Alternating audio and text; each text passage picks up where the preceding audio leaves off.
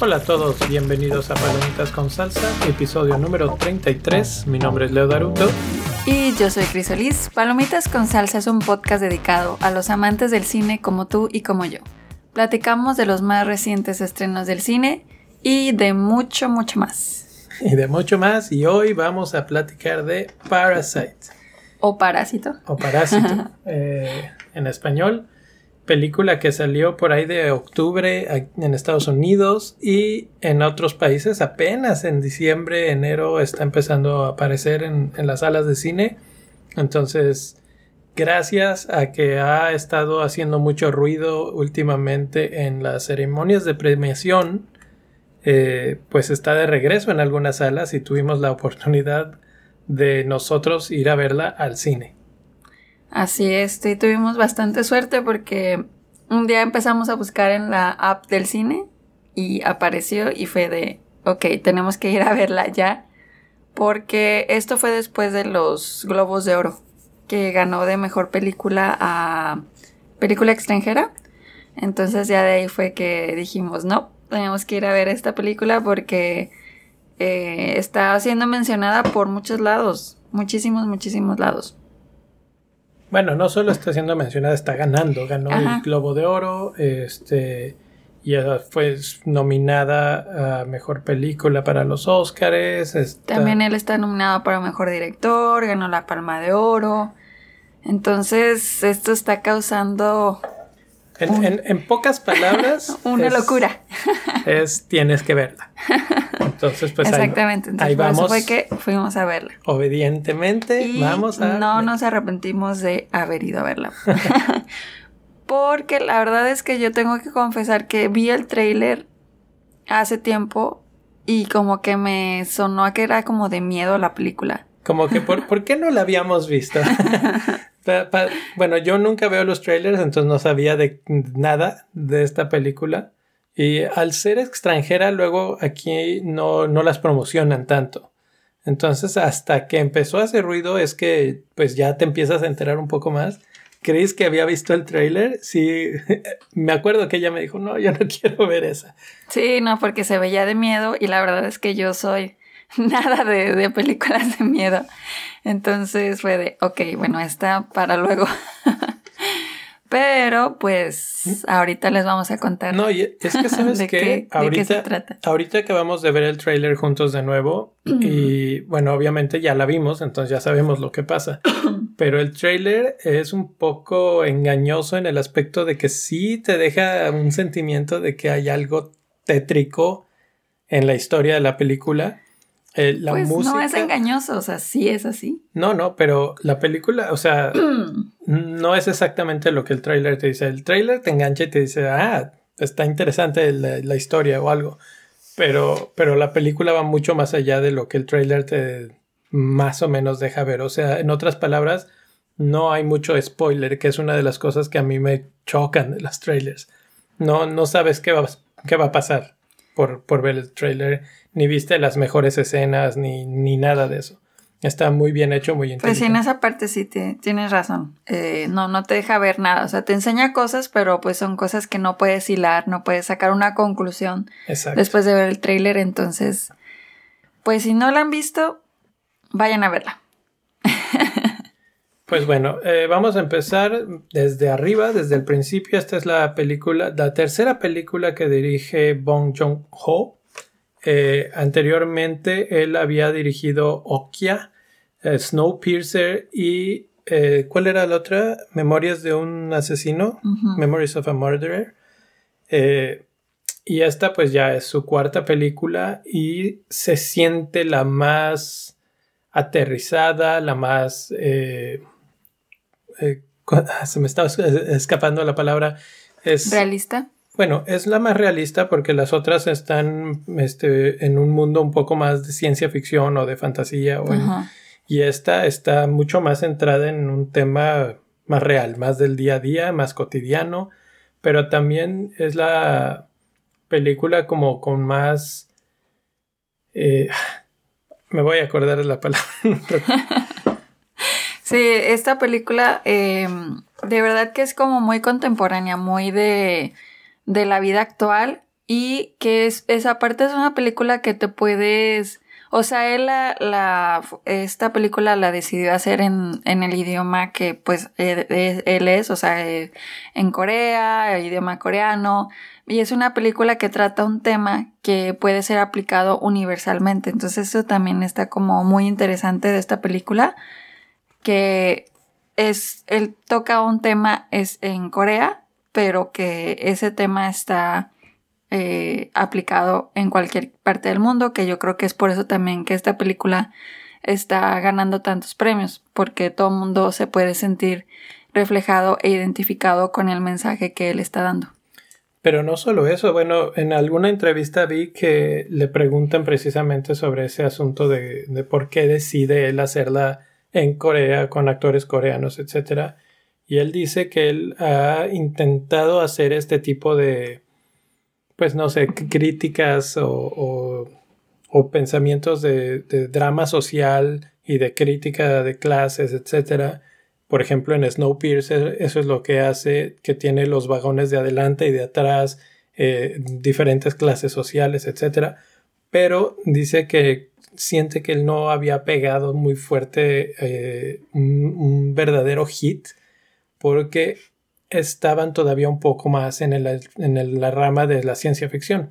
Entonces dijo, quise acercarme a mis raíces, quise acercarme a lo que conozco, a la vida cotidiana de la gente, y entonces por eso es que este, decidí hacer esto. Nunca me imaginé que fuera a ser, que tuviera tanta resonancia en otros lados del mundo. Y, la respuesta pues ya en retrospectiva parece sencilla porque pues todos tenemos este tipo de cosas en todos los países. Entonces podemos relacionarnos muy rápidamente con lo que vemos en la pantalla. Cuando salimos del cine, Chris y yo dijimos que nos recordó mucho a Roma en ese aspecto, de que Roma te muestra algo muy eh, muy único de México, o bueno, así como muy de auténtico, se podría decir, de, lugar. Sí, yo, yo estaba pensando en algo muy íntimo, digamos, de la sociedad o de las familias. Y aquí, pues, este, la cámara te sigue hasta dentro de una casa y vives en la casa con ellos. Y entonces es algo íntima en ese aspecto. Y eso, pues, es algo que todos vivimos todos los días. Y entonces, dependiendo de de qué lado del espectro lo veas, puedes sentirte relacionado con una familia o con otra. Que no hemos platicado mucho de qué se trata la película. No, no lo hemos dicho. Eh, en parte porque hablar un poco de eso es spoiler. Sí, también ya es como dar mucho de la información de la historia. pero podemos decir que simplemente se trata de dos familias, los Kim y los Park. Los Kim son una familia que está eh, digamos, en lo más bajo del estrato social. Ellos se puede apreciar que viven al día, que están de trabajito en trabajito y que apenas pueden. Y los Parks son una familia de millonarios y, lo aprecias en todo, ¿no?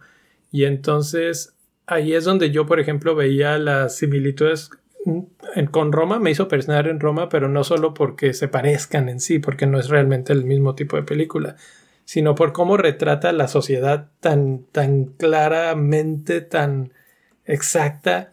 En, en esta película está en Corea y yo fácilmente me pude haber imaginado que esto era unas calles de la Ciudad de México o de cualquier otro lado en, en México o en una ciudad latinoamericana o lo que sea, porque así son las casas, porque así es el contraste entre una y otra clase social y, y así son que, que, alguien llega y entra a tu casa eh, como parte de la servidumbre o como parte de, de, no sé, van a ser tutores o alguna cosa, y tú les abres la puerta de la casa a esas personas y dejas que sean hasta cierta forma parte de tu vida, ¿no? Entonces tú, bueno, esas gentes presencian muchas de las cosas que tú vives, que tú dices, que tú haces, y hasta cierto punto aprenden de tu vida. Y eso lo vemos en la película. Pues sí, sí, es todo es correcto. Es que también, o sea, ya no, no sé qué más decir sin, sin decir más de la historia. O sea, eso está como muy, muy general, muy genérico. Pero todavía hay puntos de la historia que, o sea, en general a mí me, me, me gustó mucho porque es como, es una película que tiene muchos mensajes, pero están así como que de forma muy sutil te los van dando así con diferentes eh, eh, escenas o diálogos o gestos. Y eso me gustó mucho a mí, como esa sutileza del director de, de ponerte a pensar todavía a después de que se acaba la película. Es, ese tipo de película que te hace discutirla una vez que terminaste y que no cuando la estás viendo estás pensándolo tan así de que, ah, ok, me quiere hablar de esto el director, sino que te lo está dando así como que muy, muy sutilmente. Y eso también me gustó mucho de, de esta película que te deja con un, te deja pensando y te deja analizándola, pero en la película disfrutas lo que te está presentando de, de la forma en la que él, él lo está haciendo a través de los personajes. Yo ahorita voy a decir algo que tal vez pudiera ser spoiler, pero no es tanto como una parte central de la película.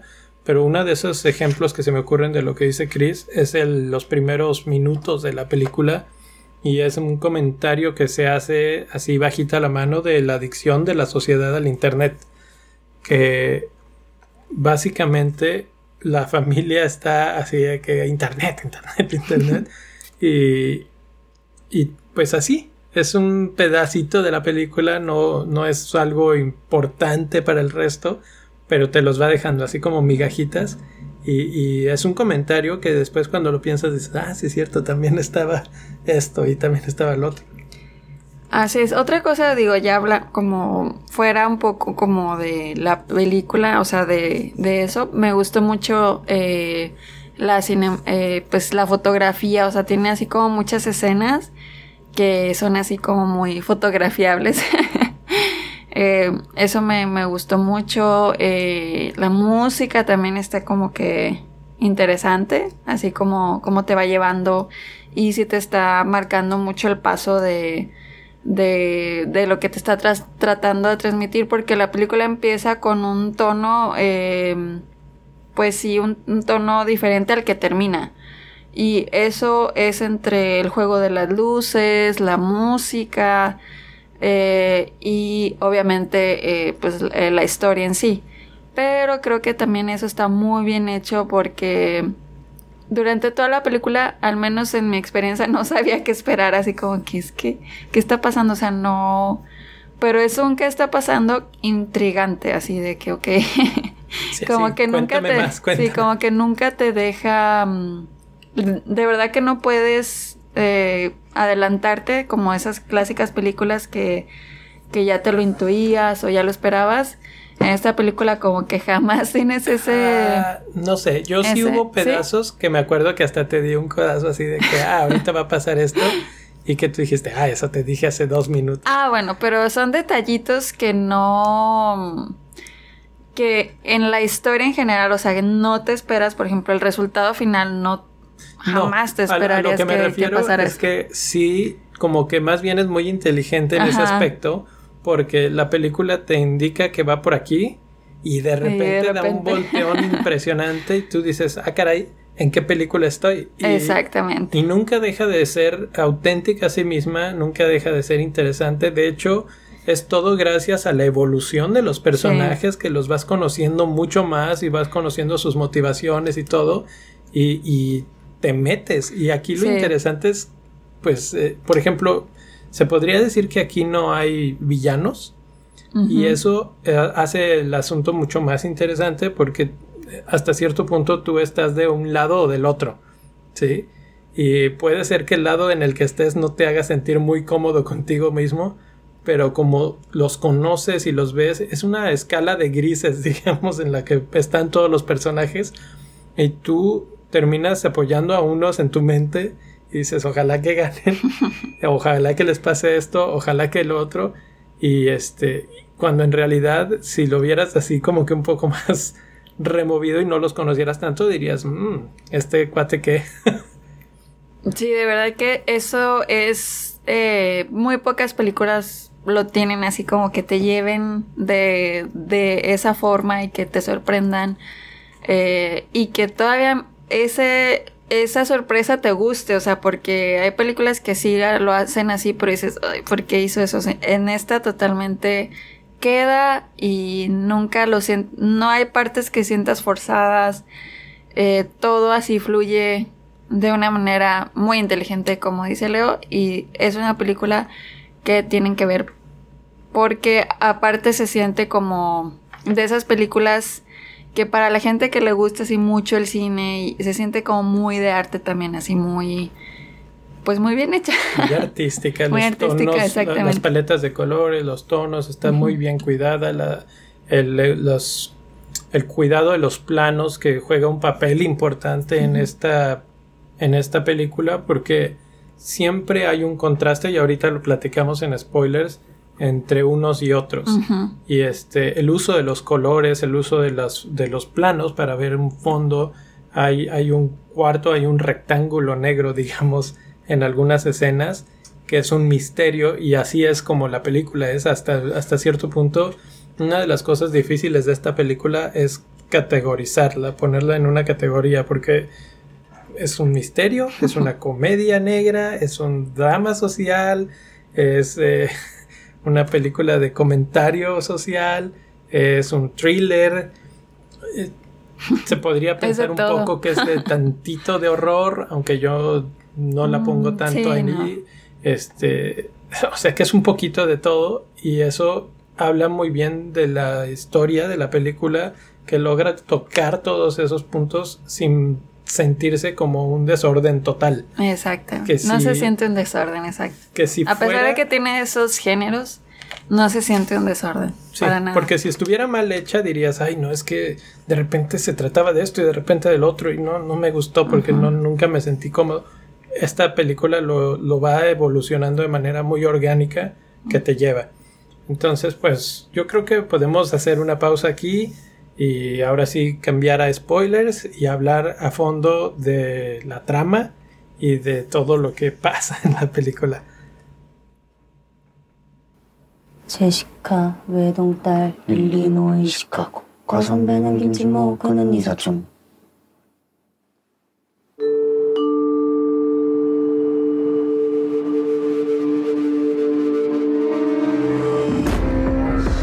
부자인데 착하다니까 진짜 니가 착한 거지 I'm deadly serious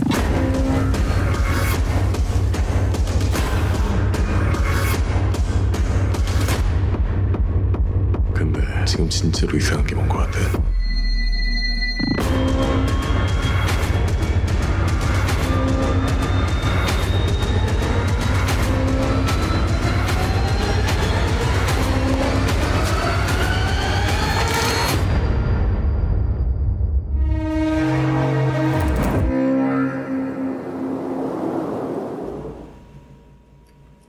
Esto fue del trailer de la película y estamos de regreso ahora sí para hablar de spoilers de Parasite y pues de las partes favoritas. ¿Cuál fue tu parte favorita, Chris? Pues como estaba diciendo, esta, esta película empieza como que muy cómica. Eh, pues no es de que empieza, de verdad, más bien dura bastante tiempo así como en ese plano de de comicidad. Y una de, las escenas de esta parte del inicio me, me llamó, no que fuera mi favorita, pero me llamó mucho la atención cómo empieza, la verdad. Eh, cómo te muestra cómo es una familia en Corea de clase social muy baja, porque ellos se ve que son del estrato social pues de los más bajos, porque viven en pues ni siquiera es una casa, es como un... Em, es un sótano. Es un sótano, o sea, viven en el sótano y no tienen muebles y, está todo desordenado y así. Pero eso sí, tienen internet que, que se lo roban de otra casa. Entonces empieza que se están quejando que no tienen internet, que ya el, el vecino o la, a quien sea que se lo robaban ya cambió la mm, contraseña.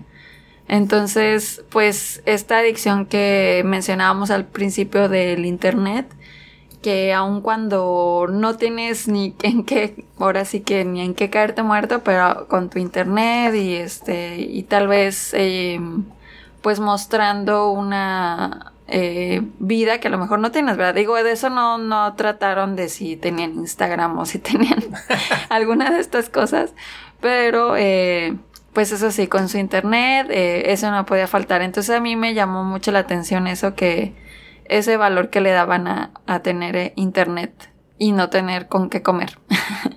Eh, Yo creo que ese es el aspecto del comentario que hacía hace rato, de que pues el internet hasta cierto punto es parte de tu vida sí o sí. Ellos lo mencionaban porque querían tener WhatsApp de nuevo. Hasta cierto punto creo que eso también lo utilizaban para ver oportunidades de trabajos. Entonces, por eso era importante también para ellos. Pero bueno, estar comunicados y ver las noticias y etcétera, pues es importante y ahorita es el internet. Y otra cosa también es que desde un inicio te dejan ver el, el tipo de personas que eran ellos. Unos parásitos. Eh, porque, bueno, con esto de que se robaban el internet de alguien más y luego como que se ve que están doblando unas cajas de pizza, pero no lo están haciendo bien. Entonces, eh, pero como que no les importaba tampoco que no, que no lo hicieran bien. Entonces, así como que el papá les decía de, de no, no importa, no pasa nada, ahorita hablamos con la persona que, que nos da las cajas, etcétera. Entonces, o sea, como que desde un inicio te muestran, te dejan bien en claro el tipo de personas y el personaje de, de, estas familias. Entonces también eso me llama mucho la atención. Ahí en las primeras escenas de la película hay una escena interesante, impactante para mí que los fumigan y que deciden no cerrar las ventanas diciendo pues de paso que nos fumiguen la casa y, y las mismas cajas están siendo fumigadas mientras ellos las están armando, o sea que ahí es todo, todo el cochinero que luego va a terminar en pues cajas de pizza. Eh, a, a, ese nivel es el nivel de a mí me vale gorro lo que pase. Entonces sí, efectivamente te muestran mucho el carácter de la familia, pero también te muestran otro, otra parte, otro aspecto de la familia que es el trabajo en equipo, que es algo que permea durante toda la película. Ellos siempre trabajan en equipo, casi casi que se entienden sin palabras, con un gesto, con un guiño, con alguna pequeña este, reacción y ya con eso pueden avanzar a lo que, a lo que sigue. Ahora, eso de que viven en el sótano es un contraste absoluto con la casa de los, de los ricos, de los Park, que viven no solo en una casa grande y bonita, etcétera, sino que está como en una colina, como que hay que subir, no es una calle plana. ¿Sí? Entonces ahí empiezan los contrastes y las este, cosas que son muy claras, digamos, para mí, evidentemente, para decir, estos son los pobres, los que no tienen nada y los que como que quieren aspirar a, subir a algo. Y para aspirar a subir tienen que subir a donde nosotros estamos y nosotros les damos algo. Y mucho más adelante en la película, en donde da la vuelta completamente, se revela que hay una tercera familia, una tercera persona que está en un sótano. Y este, en el sótano de la casa de los ricos. Que se interpreta como el, ese sótano es todavía más, más abajo, abajo, que los estos pobres. Que el primer sótano que vimos, porque el primer sótano sí. pues tenía ventanas, un poco de, este, de luz, tenía pues podías abrir las ventanas y tener un poco de aire, etcétera. Esta otra no tenía. Y otra vez lo que la película como que en cierta forma trata de decir es estos aspiran a algo. Eh, hay una clase social, hay un grupo de gente que están mal, que no tienen mucho, pero que salen adelante y aspiran a más, que es claramente los Kim. Pero el esposo de la anterior ama de llaves de la casa que vivía en el otro sótano, él está todavía más abajo. Son esos pobres, pobres, pobres que no tienen ni siquiera aspiraciones de salir adelante. Ellos están ahí y saben que estarán ahí y ahí morirán. Y si tal vez la vida les regala algo, pues suben. Pero, pero así como que te da esos, esos niveles, esas escalas en las que pues están los ricos, que están totalmente ignorando todo, que no saben bien ni siquiera su día a día, que no les importan mucho las cosas. Están los de abajo que quieren subir y están los de ultra abajo que... Pues sí, o clase media y los, pues los de clase más baja, ¿no? También puedes verlo desde ese punto de vista. Que de hecho también en esa parte cuando se descubre lo del esposo de la ama de llaves, ahí es donde está este cambio del que le hablábamos antes, que vienes así como de, de, estarte como que riendo y así como que, ah, estás así como disfrutando la película en ese tono y de repente llega esta vuelta y ya se vuelve más como el misterio, el thriller y ahí ya entra un poquito de, de horror, pero muy poquito la verdad, o sea, no es de miedo como originalmente yo pensaba pero eh, sí, en esta parte sí te quedas como más de, oh, no, no, no, no puede ser. O sea, como que no, es un giro que en lo personal yo no me esperaba que, que todavía hubiera una tercera familia. Y todo lo que pasó después de que se descubre que vivía esta persona ahí abajo. Sí, ahora uh, la película, ¿de qué se trata? Porque todavía no habíamos hablado de eso. Se trata de ellos.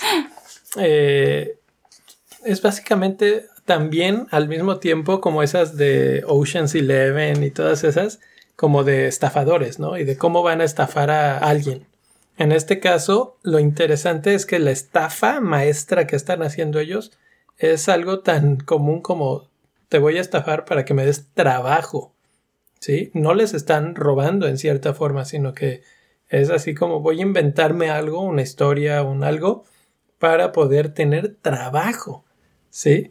Y entonces, obviamente, lo que están haciendo está mal, porque pues realmente no son lo que dicen ser, pero finalmente tú, bueno, yo en mi caso sí me sentía así como que yo sí los apoyaba, así que sí les saliera bien la estafa. El plan. Y, y, cómo lo va desarrollando, y ahí era lo que mencionaba, que hay un punto en el que sí te das cuenta de que van a meter a todos los de la familia, porque vas viendo la evolución y dices, ah, ya entró el hijo, ya entró la hermana. Sí, eh, primero entra el hijo con, con esto de que él es tutor de inglés, que su amigo es el que, el, gracias al amigo es que empieza todo esto también, porque el amigo es el que le dice, eh, deberías de reemplazarme a mí como profesor de inglés. Y a partir de ahí, eh, su hermano, bueno, perdón, es, él no tiene ningún estudio, no tiene nada. Eh, entonces su hermana, ella es la que le crea el diploma falso y, ya él se hace pasar por otra persona. Entonces, además que también otra cosa que me sorprende también de, de, los, de la película es que como nunca se dieron cuenta los, los ricos, pues, o sea, como que no que de hecho creo que es algo que sí te dije saliendo del cine, como que nunca, o sea, nunca se pusieron a investigar los más, los ricos, o sea, como que sí estaban muy de, ah, ok, le creo a todo lo que tú, lo que, te creo todo lo que tú me dices. Y como que eso me queda así de... Mm". Mm, pero es que ahí está lo, lo genial para mí de la película, que creo que es totalmente cierto lo que pasa. Porque en la, te lo dice la película en un momento dado. Eh, él lleva papeles falsos de universidad para probar su identidad, digamos, que sí sabe. Y la señora, la dueña de la casa, dice, a mí no me importan los papeles. Eh, si a ti te recomendó el otro, yo confío en eso. ¿Y cuántas veces no pasa que tú tienes a alguien, a un jardinero a un plomero, no sé qué, que te dice, ah, no, señora, yo conozco a un carpintero que es buenísimo para, está haciendo sus closets, pues, ¿sí? Y entonces no le vas a pedir así de que, ah, sí, ¿cuáles son tus documentos que dicen que eres carpintero? Que no sé, ¿sí me explico? Estoy exagerando un poco. Sí, porque en este caso es diferente, o sea, él era un profesor de inglés, o sea, y, Es un tutor, ¿no? Un tutor es, simplemente como, como puedo ayudarte en lo que tú quieres, ¿no? Y una cosa lleva a la otra, porque él recomienda a la siguiente persona y luego él, ellas, y obviamente las recomendaciones vienen de la mano de algo, ellos están haciendo un buen trabajo, se podría decir. Tienen lo que dices de que no se da cuenta la familia de los Park, pues no se da cuenta porque ellos están haciendo un muy buen, una muy buena actuación, muy buen papel en el aspecto de que se las crees que sí saben lo que están haciendo, si saben inglés o si saben de arte, etcétera. Exacto, o sea, por ese lado sí actúan bastante bien para fingir algo que no son y que no los cacharon, o sea, como que eso sí les, queda súper bien. Yo creo que si yo quisiera hacer algo así, de fracasaría rotundamente. Si Cris es muy mala para mentir, ya lo saben. Pero... Entonces, pero a ellos les, o sea, por eso también era así como que, por un lado decía, ellos están actuando súper bien, así como que se lo creen súper excelentemente bien. Y los ricos también les creen ese papel, entonces como que Em, pues sí, o sea, a lo mejor también eso es como parte de, la crítica también, así de que de hecho en una parte hay una frase así que dice que los ricos son muy gullibles, no sé cómo... Este, sí, que, se pueden engañar fácilmente. Sí, o sea que su amigo le dice a, al chavo este que, que va a ser tutor, le dice que los ricos son muy, son muy fáciles de engañar. Entonces, por es, porque el amigo de hecho sí estaba preocupado por por ir y hacer esto, pero él le dice, no, no te preocupes, los ricos son bien fáciles de engañar. Sobre todo la señora. Sobre todo la señora, que también me quejo un poco de la señora porque como que sí se ve medio, pues no sé, como inocente, como muy inocente la señora. Es inocente, pero, pero no es tonta porque te lo no muestra. Tonta, pero es inocente, así como que, o será que también en, en México estamos como muy acostumbrados así de, a defenderte de todo. Pero no, yo, yo sigo insistiendo que incluso ahí, sí, ¿verdad? cuando fuera, cuando ya no tienes una presión por la vida, y es el caso de esta señora, esta señora no tiene preocupaciones, entonces como que ya no está a la defensiva. Sí. Sí. Y, y, por lo mismo, así como que, ah, tú me dices que tú sabes y, y este cuate al que confío te recomienda, con eso es suficiente. Voy a tener una pequeña clase de prueba contigo y veo que, y, y, él de hecho en esa de esa manera tan, tan bien que la convence y de ahí se origina todo. Ya no necesitas más. ¿sí? Entonces, en esa parte muy bien. Luego la película da el giro de 360 grados y de ser una comedia y de ser una película de estafa maestra, etcétera, se convierte en un thriller más, eh, más del estilo de Hitchcock. Y muchas veces tú el problema, bueno, tú estás así como que con esa tensión porque tú como espectador sabes más que ellos eh, en, el momento. Tú, tienes más información que ellos. Entonces ahí es un poco el, como especie de homenaje, digamos, o, referencia de lo de Hitchcock. Pero, pero es súper bien manejado porque todo el tiempo estás así de chin, ya pasó esto, chin, ya se metió aquí. Eh, si acaso hay cosas que de repente no me cuadran, es por ejemplo ya cuando al final conoces el, al señor que vive en el ultrasótano y sabes lo de los focos esos que se prenden desde el sótano y dices, bueno, el señor que hizo la casa la construyó y, él es el arquitecto pues, como por qué puso esos botones hasta el sótano, o sea que no, no tiene mucho sentido realmente. Pero, pero fuera de eso, casi todo tiene una buena lógica.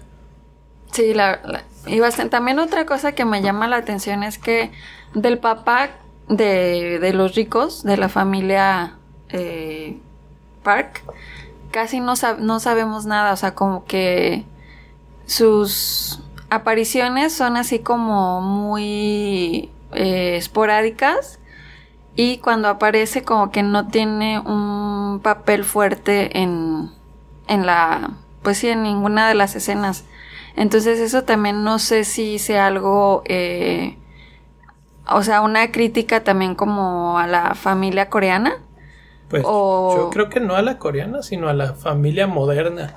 O a la familia moderna en, en que sí, o sea, bueno, sí, también tienes razón, o sea, como que la mamá es la que tomó la decisión de contratar a todos, a, la, a todos los de la familia Kim.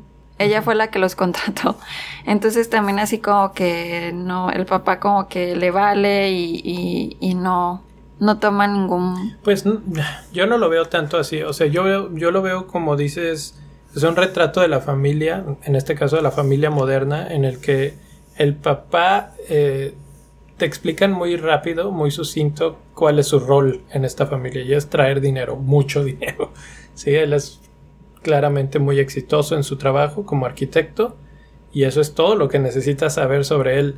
Lo otro que sabes es que él está muy ajeno eh, y precisamente por eso la mamá es la que tiene que llevar las riendas de la casa, que a mí se me hace súper normal, que lo vemos todos los días en muchísimas familias en el que la mamá es la que hace todo. En este caso, bueno, ella no cocina o cosas así porque existe los recursos para que haya una empleada que haga eso.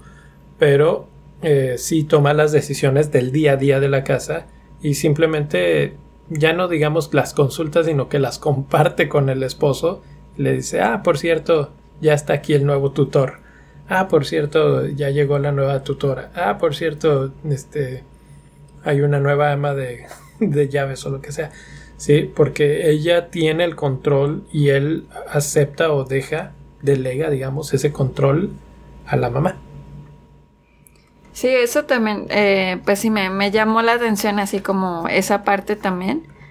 Y em, pues, no sé, o sea, eh, cuando hace ese cambio a cuando conocemos lo de la tercera familia, para mí eh, me sorprendió, o sea, como que sí me sorprendió que existiera esa persona ahí y que no se haya muerto tampoco el señor, o sea, como que, ¿cómo sobrevivió tanto tiempo allá abajo?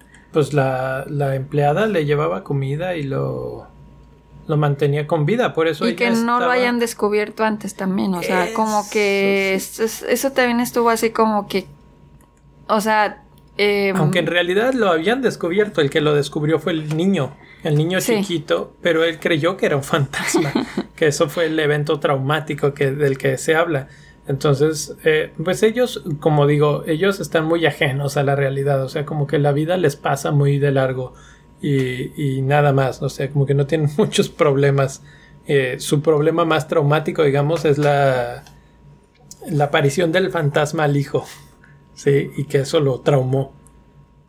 Exacto. Y también otra cosa que me llama la atención, o sea, que, que me dejó pensando mucho era cada vez que eh, ellos ol- olían, eh, a, los olían a ellos, que se tapaban la nariz, que la familia Park olí, los olía a ellos.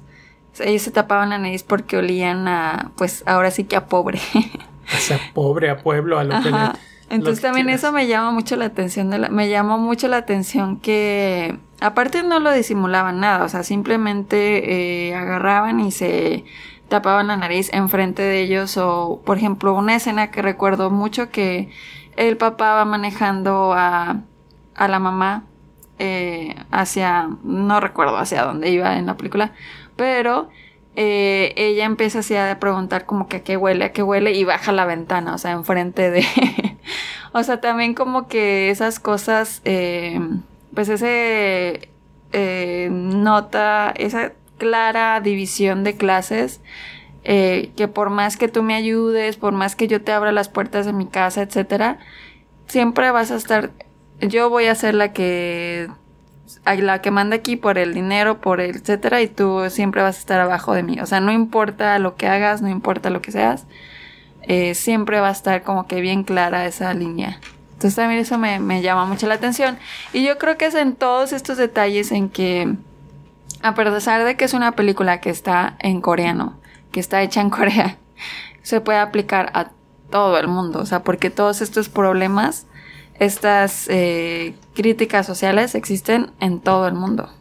Exacto. Por, por eso es que al, al tratar un tema tan universal como la familia y esto, pues se vuelve para todos. Y, y pues no sé, creo que está perfecta, está muy bien hecha, muy bien actuada. eh, todo te da un poquito de algo de información, la música te lleva desde los momentos más eh, X, digamos, más tranquilos hasta los momentos más tensos y la música te da el ritmo, te dice cómo tiene que ir tu corazón casi casi. Sí. Este, entonces también eso, eh, a mí las actuaciones me gustaron mucho de todos. Eh, los dos hijos, el niño, el chavo y la chava, digamos, fueron dos de mis favoritos. Eh, ¿Y qué tal el final? el final, a mí me gustó, a mí me gustó, o sea, está, creo que tú mencionabas que te recordó un poco a Tarantino en el final, porque así se sale así como que de repente un poco a la Once Upon a Time in Hollywood, que no pasa nada, no pasa nada y de repente, ¡pum!, la sangre. De repente, las viene todo. O sea, es que sí, o sea, de, de todos empieza así como a ir como rapidísimo desde que obviamente eh, conocen que existe la tercera familia y pues todo lo que se desata también a partir de ahí. Y el final en, en el que yo no, pues como que no me esperaba así eh, por mucho que el papá eh, matara al, al arquitecto, como que esa reacción sí yo no me la esperaba, que lo terminara matando. Pues creo que tiene que ver ahí ya ustedes que están oyendo, mándenos su comentario en redes sociales de por qué creen que lo mató. Yo creo que sí fue el coraje que le dio al ver que lo olfateó al, al yo, otro. Yo sí creo que fue por eso, sí. Porque él estaba harto cada vez que él... Porque si te fijas las escenas que hicieron, en todas las escenas en las que se hablaba del olor eran con el papá. Claro. Y al final él es el que termina matando. O sea, como que yo creo que sí fue por coraje, así de que ya me tenían harto, así de. Sí, o sea, más, más que de estar alto, así como que dijo suficiente de que nos, nos veas hacia abajo y nos llames sin llamarnos apestados. Y entonces eso como que le caló demasiado y en el calor del momento agarra el cuchillo y tómala. eh, pero sí, o sea, es una vez más ese comentario así de que cómo nosotros como sociedad nos comportamos a veces sin darnos cuenta, porque estoy seguro que el, señor Park no lo hacía de ah. mala, no, porque... Sí, yo digo que sí lo hacía, o sea... No, no, no, para nada, porque está viendo a su esposa, este, no sé quién era, si era la esposa, ¿no? A la que atacaron, este, desangrándose y va por las llaves a la, donde está el el otro mono que está muriéndose y ahí es cuando él lo huele y hace la cara así de, eso no puede ser así como de, ay, tú feo, este hueles feo, sino que simplemente olió feo y ni siquiera lo piensa, hace el gesto y ese gesto hace que se rompa algo en la cabeza. Sí, pero si obviamente si hueles y está la y, y hueles y sabes que él es el que huele así, ¿para qué haces esas caras? Pues porque no lo está pensando, es exactamente a lo que pues me refiero. Es lo que digo, que si es adrede. no creo, o sea, que quería que lo mataran o que... No, no quería que lo mataran, pero pues sí quería que se diera cuenta que lo olía. A lo mejor le estaba indirectamente diciendo... Lo dijo por el otro, por el que estaba en el ultrasótano. A él fue al que lo olió y lo olió feo. Pero cuando iban en el carro. Primero, pero entonces ahí es cuando el señor Kim relaciona ese olor feo con la pobreza, digamos, o con ellos, ¿sí? Con los que son de un nivel más bajo que el señor Park. Entonces cuando en el final ve que también con el otro hace ese mismo gesto, dice, ay hijo de tu madre, pues toma tu olor feo y va. y lo mata.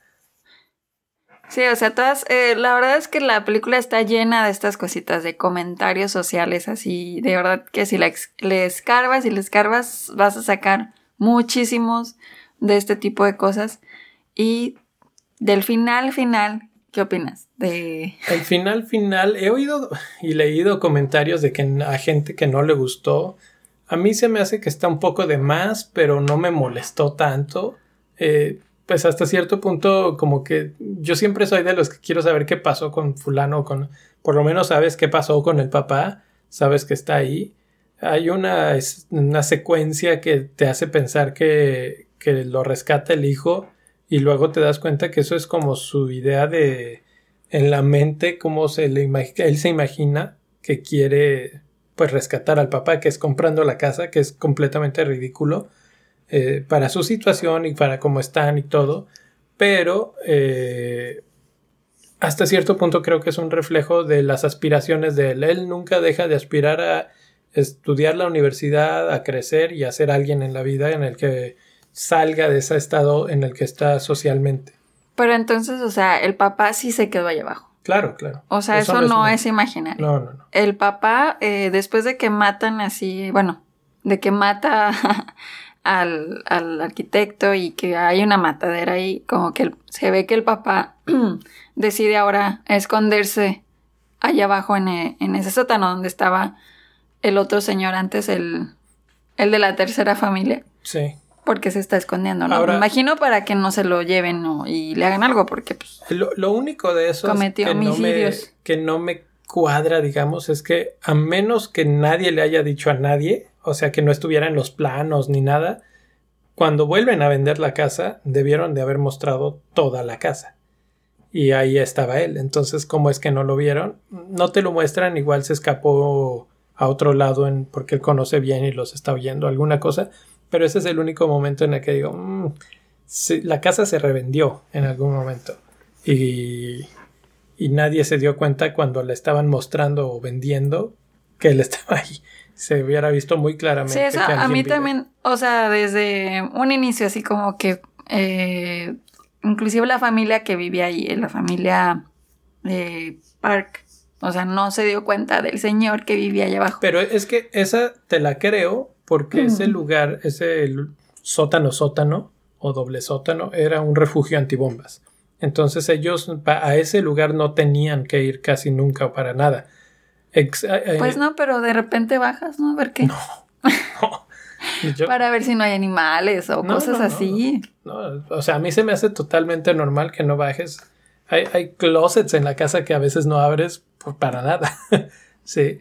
Entonces, sí, no, no, yo creo que eso está bien. Eh, pero cuando venden la casa, pues la muestran. Me imagino que le dicen, ay, por cierto, esta casa viene equipada con un bunker anti... A menos que digan que no, que no existe eso. Sí. Pero bueno, el caso es que, finalmente, eh, pues es, el papá se queda ahí abajo y como que le manda en código Morse o... En clave Morse, sí. Eh, como que mensajes al hijo. Una carta larguísima. de que sabe que su papá está ahí. Entonces, luego él como que se imagina comprándole esa casa, el hijo, y rescatando a su papá. Sí.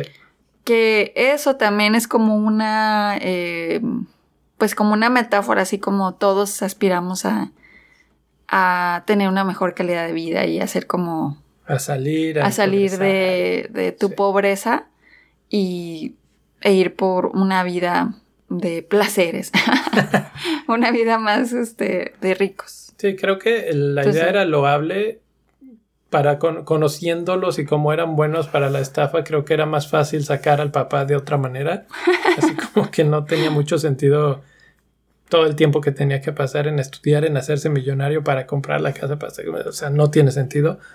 Pero a mí lo único que me gustó de esa escena final es por lo menos saber que el papá existe todavía y, hasta inteligente en el aspecto de, ah, al papá se le ocurrió esconderse donde sabe que nadie lo iba a buscar. Bueno, pues sí, está bueno. Creo que es hora del veredicto final. ¿Cuántas estrellitas, Chris? Pues yo le voy a dar a esta película 4.5 estrellitas. 4.5. No llegó al 5 porque no llegó porque sí me espantó una parte de la película. Sí, ya se quería salir y no sé sí, Ya... no, no te salgas, no, ya me voy, ya me voy de aquí. Eh, yo le voy a dar cinco estrellas. ¿Cinco? cinco estrellas a Parásito. Espero que gane algo. Creo que va a ganar para el Oscar a la mejor película extranjera. No, no me queda la menor duda. La verdad es que a mí me gustaría que ganara mejor película de este año, de 2019 eh, está nominada. Quién sabe si lo logre. Nunca se ha dado que una película extranjera gane ese premio, sobre todo cuando está hablada en otro idioma. Pero, pues esta, como Roma el año pasado, tiene ahí los méritos. Dudo que pase. Creo que le van a dar el, el premio de consolación. Pero bueno, pues ahí está para mí una de las mejores del año. pues vamos a ver. Yo, yo, te- yo espero que sí gane también así como muchas cosas porque es una película que te deja discutiendo, discutiendo, discutiendo Por lo menos pensando. y sí. te deja pensando. O sea, que son eh, películas que sí se van a volver, yo creo, como clásicos así de... Sí, así como de culto y así, Ajá, sí. exactamente. Entonces, vayan a verla si no la han visto y oyeron los spoilers. Sí, hay gente que nos ha contado que les encanta ver los spoilers. Sí. Bueno, pues ahora ya que saben vayan, todo, vayan a verla y les va a gustar. O sea, mm, o sea, no se van a arrepentir y se van a ver más eh, fresas diciendo que ya vieron Parásito. Bueno amigos, pues es todo lo que tenemos por hoy. No olviden suscribirse al podcast. Nos pueden encontrar en todas las plataformas y eh, pueden mandársenos sus comentarios y qué pensaron de la película en redes sociales. Así es, en- estamos, estamos en Twitter y en Instagram como PCS-podcast. Entonces, síganos en cualquiera de las redes y ahí estaremos oyendo sus y leyendo sus comentarios. Yendo, leyendo, también nos pueden mandar un correo, pero creo que es pcs-podcast.gmail.com. Si quieren mandarnos un correo, pues también ahí nos pueden contactar. Eh, y bueno, pues hasta la próxima. Estaremos analizando próximamente 1917 Y Bombshell. y Bombshell, pero, pero vamos en orden, vamos en orden. Entonces, esperen las que siguen. Hasta la próxima. Adiós.